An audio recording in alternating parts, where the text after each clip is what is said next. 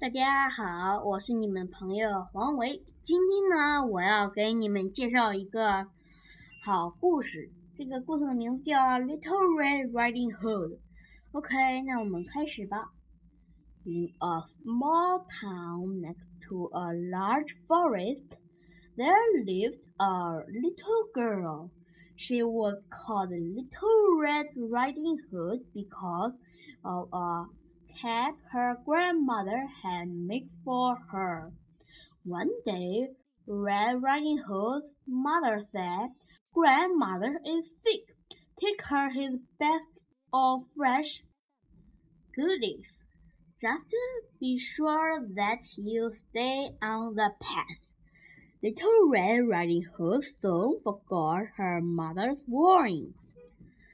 She wandered of the path and immediately met a wolf. Where are you going, little girl? asked the wolf. What do you have in that basket? I am going to visit my grandmother, who lives in the house with the red door, answered the girl.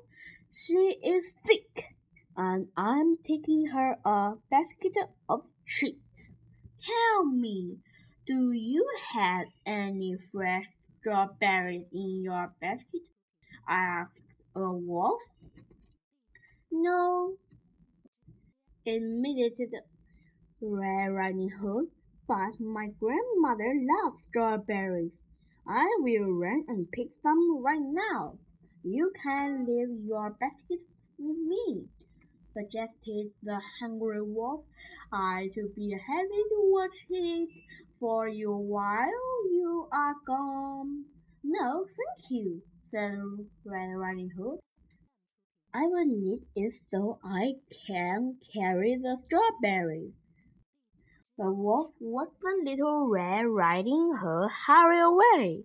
While Red Riding Hood was off cutting berries, the wolf came up with a plan and quickly scattered about the forest.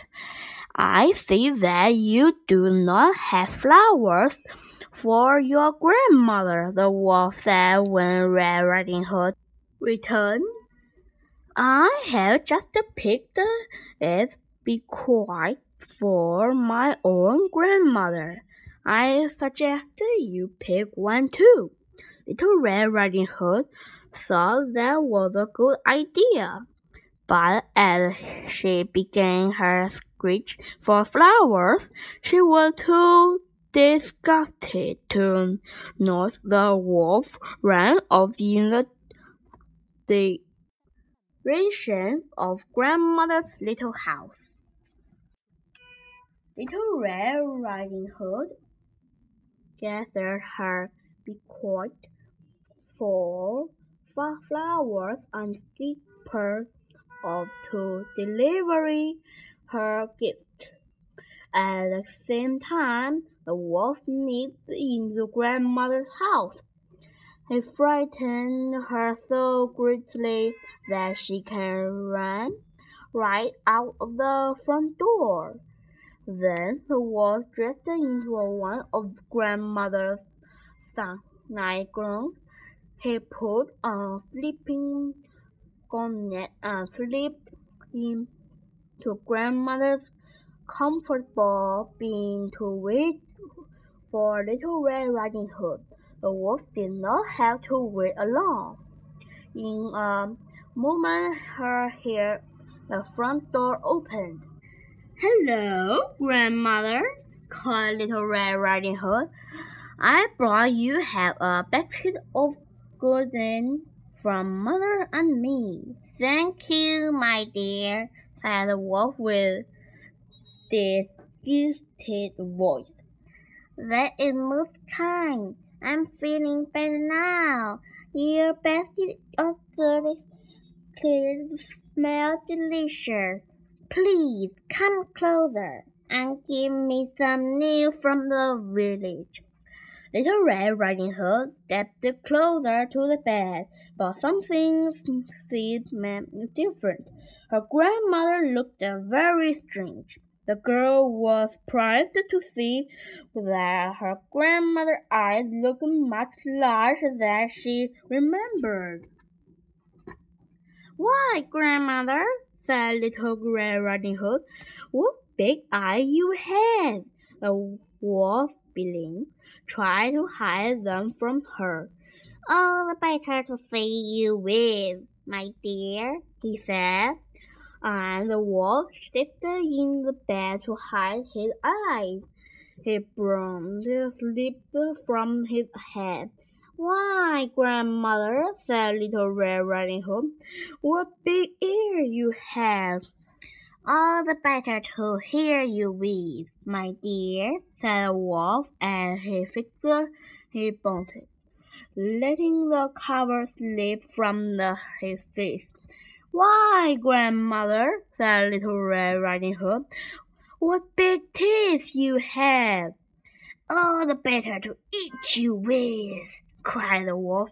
With that, Little Red Riding Hood let out a um, screech and ran from the door. The wolf gave chase with hungry in his eyes. Stop! cried a loud voice.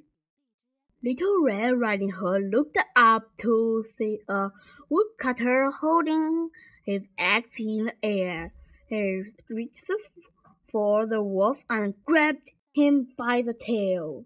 Then the woodcutter carried the wolf into the forest. Grandmother came running up to Little Red Riding Hood. He had been hiding in a garden shed. Grandmother, I'm so glad you are safe, cried Little Red Riding Hood. I was worried that the wolf had eaten you. Grandmother gave Little Red Riding Hood a great big hug as the woodcutter came out of the wood.